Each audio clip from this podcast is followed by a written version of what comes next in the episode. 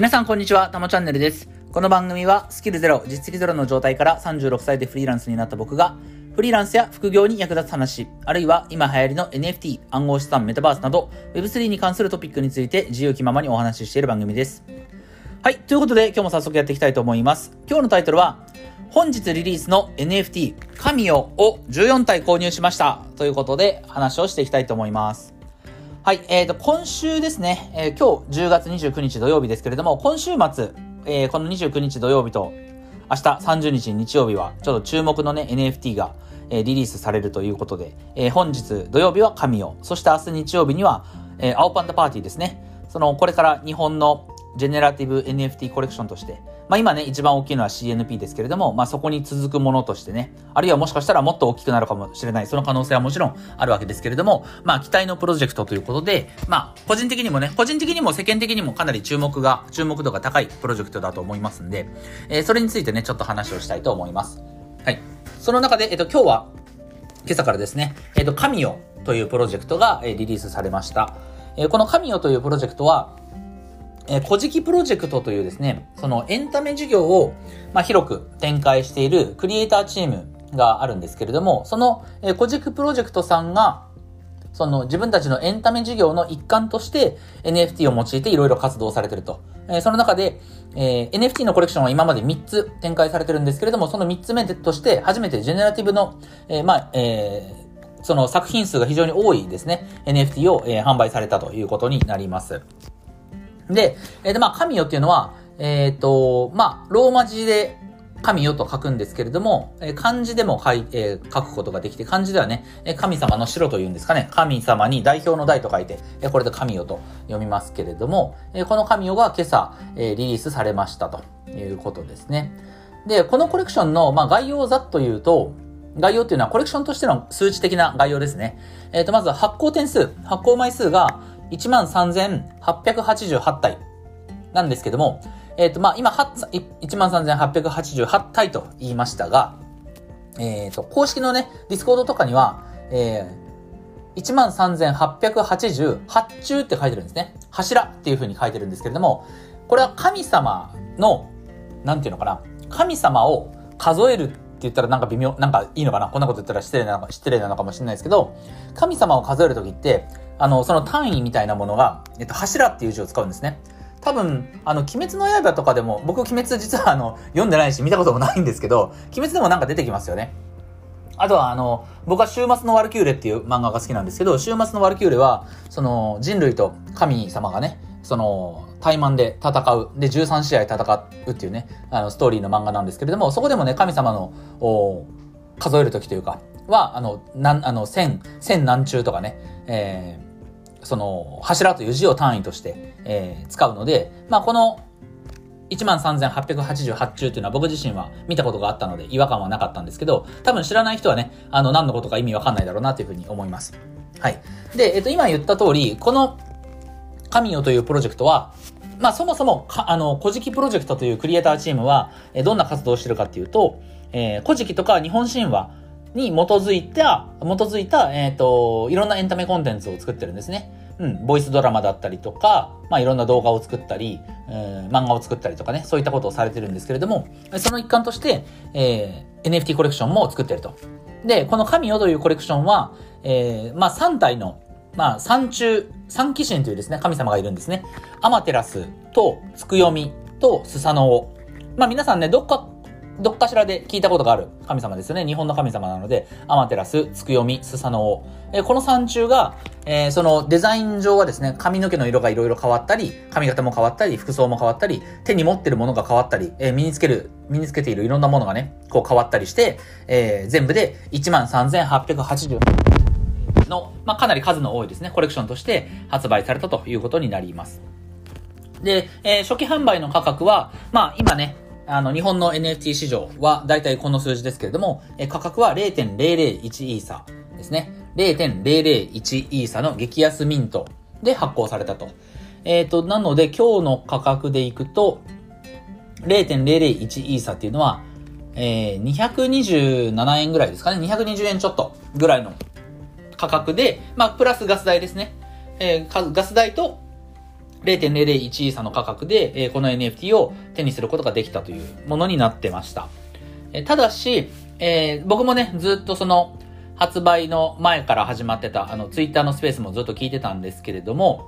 えっ、ー、と、基本的に今回はもう全部ホワイトリストで販売されてたんですね。パブリックセールはなくて、えー、パブリックセール、つまり一般でね、あのー、初期販売で購入する、一般の人が、一般の人というか、優先的な購入権を持ってない人がですね、あの、初期販売で購入するチャンスはなくって、すべて、えっ、と、ホワイトリストで、え全部、まあ、売り切れましたと。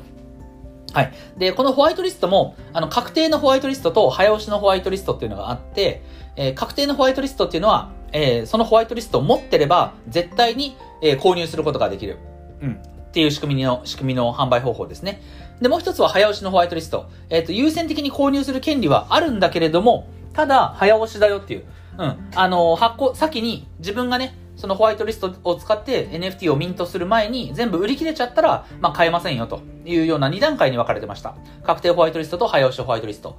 で、えっ、ー、と、僕ずっと今日これは見てたんですけれども、えっ、ー、と、確定ホワイトリストで購入できる時間が1時間だけだったんですよね。えー、9時半から、朝の9時半から始まって、えー、10時半までの1時間の間は、え、確定ホワイトリストを持ってる人は、その1時間の中であればね、いつでも買えますよ、みたいな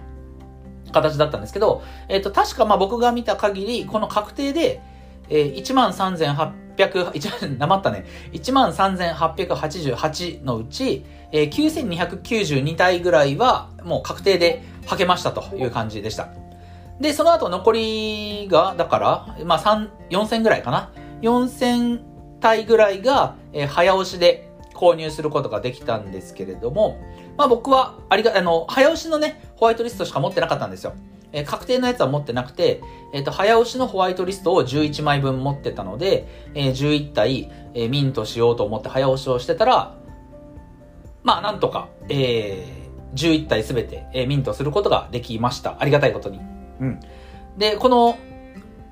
NFT をね、最初に手にするときっていうのは、普段ね、そのオープンシーとかで、二次市場でね、二次転売の市場で購入するのとは違って、まあ、特設のミントサイトっていうね、NFT を発行する特別のサイトがあるんですけれども、そこに、を訪れて、えー、そこで適切な手順で、えー、NFT を発行すると。そうすると、無事発行されれば自分のオープンシーに NFT がポンと、まあ、いつの間にか、まあ、入るという仕組みになってるんだけれども、うん。ただこの一次販売ですね。二次転売ではなくて、この一次販売っていうのは、まあ今言ったように、確定ホワイトリストも、えっ、と、1時間の中でね、9時半、今日で言うと9時半から10時半までの1時間半の、あ、1時間の中で発行しなければいけないし、えっ、と、まあ、早押しに至ってはね、10時半から確か16分ぐらいで全部完売したんですけど、要は16分間の間に大量の人が、その早押しのために NFT を発行しようとするんですよね。で、そうすると、その NFT を発行する人がね、多くなると、そのブロックチェーンがちょっと詰まったりするんですよ。ブロックチェーンっていうのは、一度にたくさんの人がうん、利用しようとすると、そのトランザクションというね、その、なんだろう、うん、まあ、購入したいですっていう、その、自分の指示がなかなか通らなかったりするんですよね。うん。で、僕も実際に最初の3体はスラあの、さっとミントできたんですけど、残りの8体はちょっとトランザクションが詰まって、なかなか動かなかったんですけれども、まあ、あの、無事11体全部ね、ミントすることができました。うん。まあさすがにこれはね、あの、インターネットの回線がそもそも遅い人とかは、うん、まあ、あの、そのトランザクション詰まってなかなかね、買えなかったりとか、あの、早押しホワイトリストもね、これは必ずもらえるっていうわけじゃないので、あくまで優先購入権なので、うん。その、あの、発行点数に先に到達してましてしまったら、13,888体が、まあ、はけちゃったら、まあ、それ以降はもう買えないということになりますんで、うん。で、まあ、その中で、えっ、と、僕は、えー、11体、あの、先にね、えー、優先購入権得ていた分は全部購入することができましたと。はい。で、加えて、えっ、ー、と、ここからはね、あの、今、現在の神代の状況をちょっと、えー、お伝えしていこうかなと。まあ、その NFT プロジェクトが発行されたその日、その日の状況が、まあ、どんな感じかっていうのはね、なかなか、うん、まあ、今後も配信する機会ないと思うので、今日はね、あの、まあ、有益な情報というよりかは、NFT プロジェクトが一つ新しく、えー、出ましたと。えー、その日のリリースからね、今4時間ぐらい経ちましたけど、その4時間後の状況はどうかっていうところをちょっと、えー、お話ししておきたいと思います。はい。えっ、ー、と、で、神代は、えー、13,888体出て、ま、あの、発売、リリースされましたけれども、えっ、ー、と、現在、オープンシーに出ているのは、リスト率10%ですね。1410体が販売に出さ出されてると。うん。まあこれ結構なんだろう、初期の販売、もう発売初日としては結構すごいんじゃないかなと思います。このリスト率っていうのが下がれば下がれば下がるほど、売りに、売りに出されている量が少ないということになりますので、例えば今 CNP とかはね、リスト率1%台だったりします。えー、22,222体あるうちの売りに出てるのが1%しかないということなので、買おうと思ってもなかなか買えないわけですよね。うん。つまり売りに、売りに出されてる分が少ないと、まあその NFT コレクションの価値は、価格は上昇していくわけですけれども、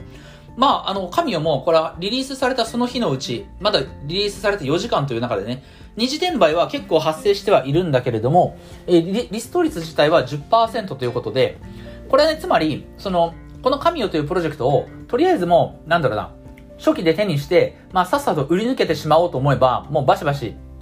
その、ここにリストにね、並んでくると思うんですけれども、そのリストに並んでる率が10%で一応留まってるっていうことは、低く抑えられてるっていうことは、割とこれをしっかり、その持ち続けていく人、うん、短期に転売をして利益を稼いでいこうっていう人じゃなくて、うん、しっかりこう持っていこうという人が割と多いのかなという印象を受けました。うん。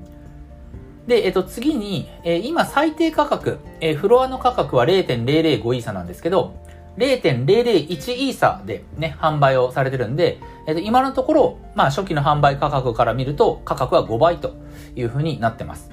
まあ、冷静に考えるとね、これすごい話ですよね。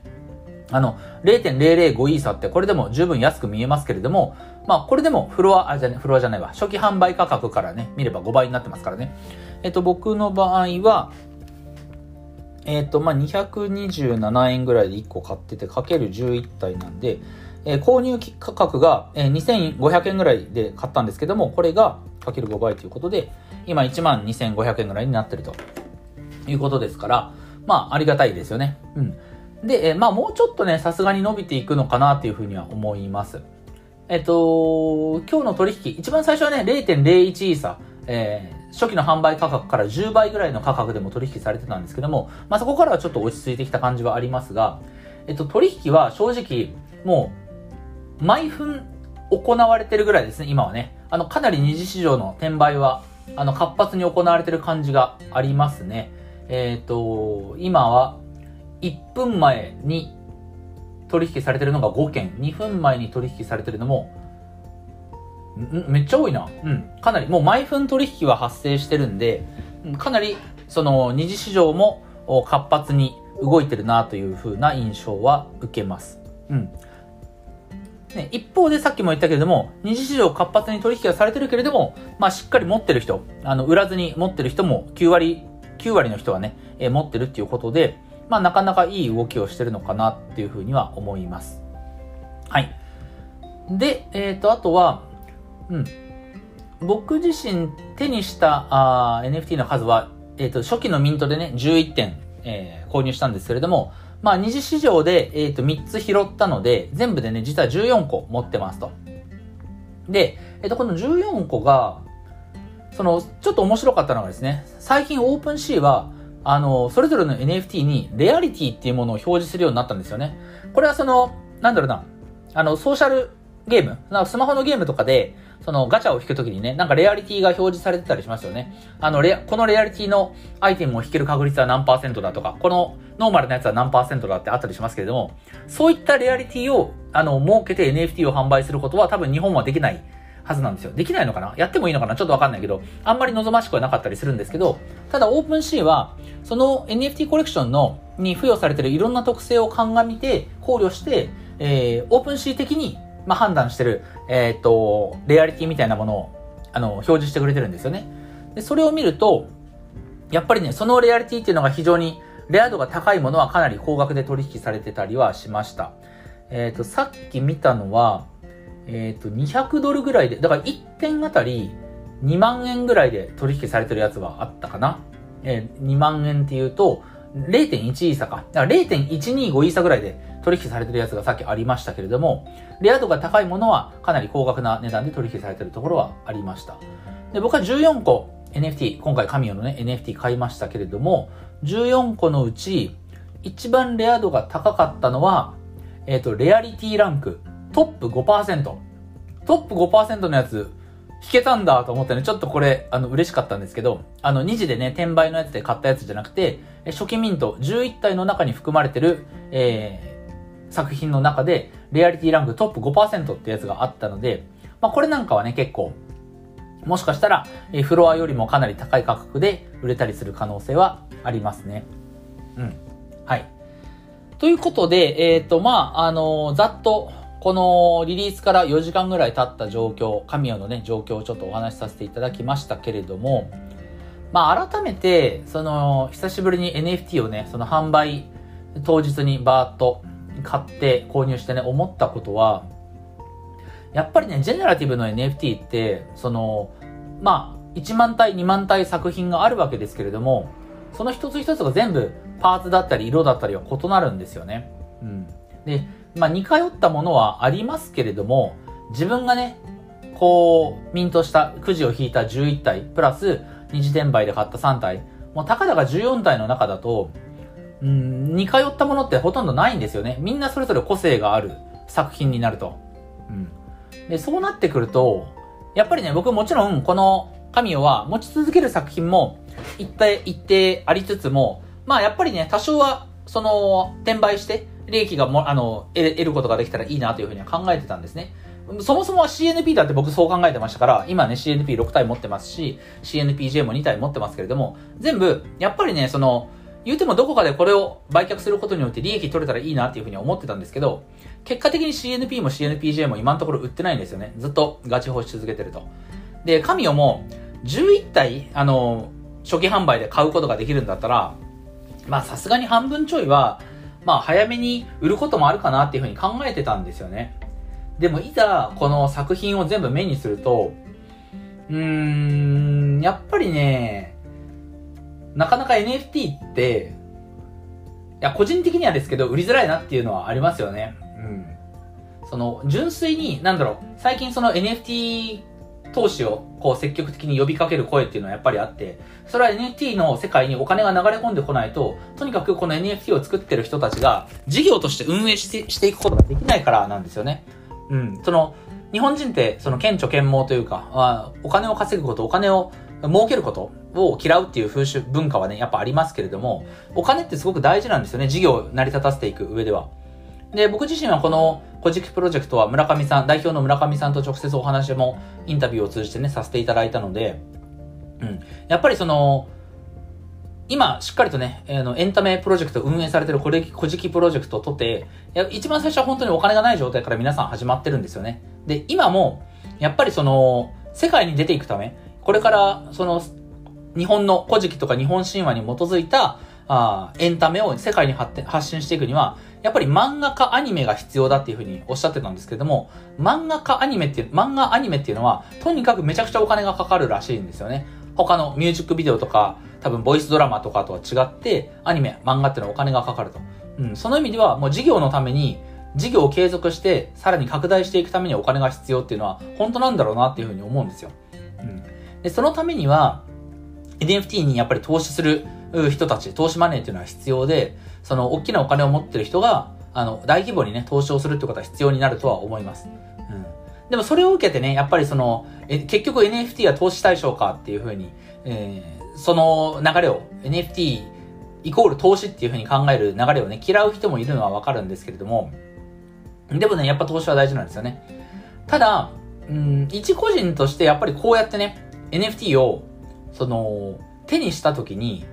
じゃあこれをバンバンバンバン転売して、その安く仕込んで高く売るっていうことを繰り返したいかっていうと、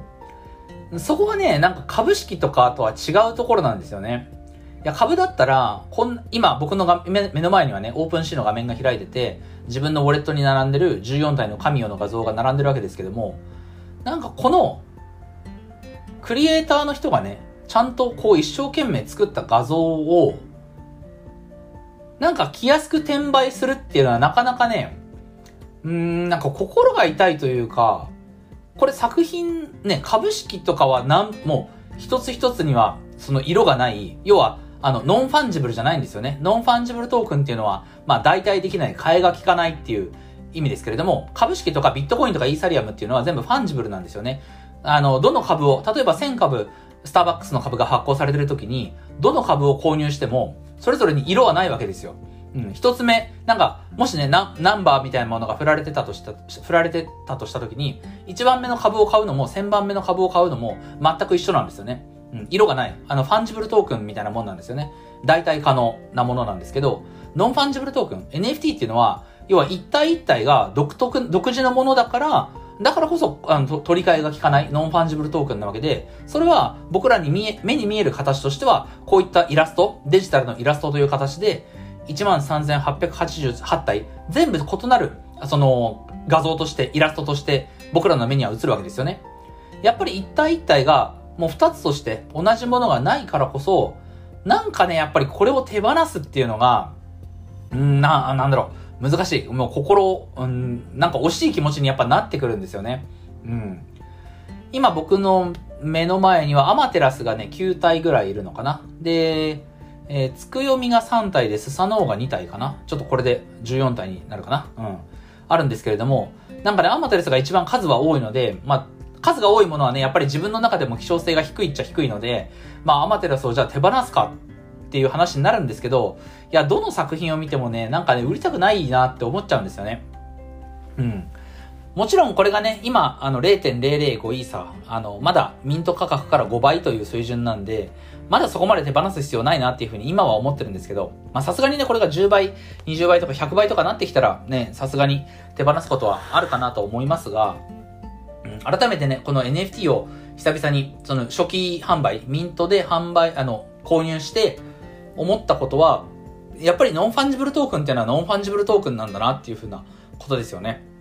他に替えが利かない。うん、たかだかデジタルのイラストかもしれないけれども、そのデジタルのイラストは、二つとして同じものがやっぱりないわけで、そこに、うん、そこにも価値はあるよなっていうふうに思うんですよね。投機的、投資的な価値だけじゃなくて、このデザイン自体の、うん、に、なんだろう、含まれてる価値、うん、それは、なんだろう、非常に、その金銭では、金銭的には表せない、ただこのデザインが好きだなっていう、そういった感情でしかないのかもしれないんですけれども、そこも、うん、やっぱり NFT を作る上では、あるいは NFT を買う側としても、すごく大事なところなのかなというふうには思いました。NFT のビジネスを展開する上でも、その買い手のね、あの NFT を購入する NFT をホルダーとしてね、存在する側のこういった心情はね、理解することはすごく大事なのかなと。やっぱり株式投資とか、うん、まあ、為替のね、FX とかとは、ちょっと全然違う。まあ、ビットコイン、イーサリアムの単なる、え取引とも全然違う世界が NFT の世界にはね、あるんだなということを、えー、今日改めて14点購入して、えー、感じました。はい。えー、ということでね、今日はかなり取り留めがない、本当にね、あの今朝リリースしたばかりの神代について、え今の状況、4時間経った状況と、まあその NFT 実際にね、久々にたくさん買ってみて、一つのコレクションをね、多数保有してみて、えー、自分自身が思ったことを、まあ、雑感としてお話しさせていただきました。明日はね、青パンダパーティーがありますね。青パンダパーティーは僕はホワイトリストが多分2つ確かあったと思うので、えー、この2点はもう時間通りにミントすれば必ず、えー、購入することができるので、まあそちらも楽しみにしたいと思います。はい。じゃあ今日はこれでね、本当にあのー、雑談めいた感じでしたけれども、まあ週末なんで許してください。明日もね、多分青パンダのことを話すかなと思いますが、まあわかんないですけどね。はい。ではまたあの、明日もお聞きいただければと思います。はい。えっ、ー、と、音声以外にも Twitter、ノートで役に立つ情報を発信してますので、ぜひそち,、えー、そちらもフォローよろしくお願いします。ではまた次の放送でお会いしましょう。タモでした。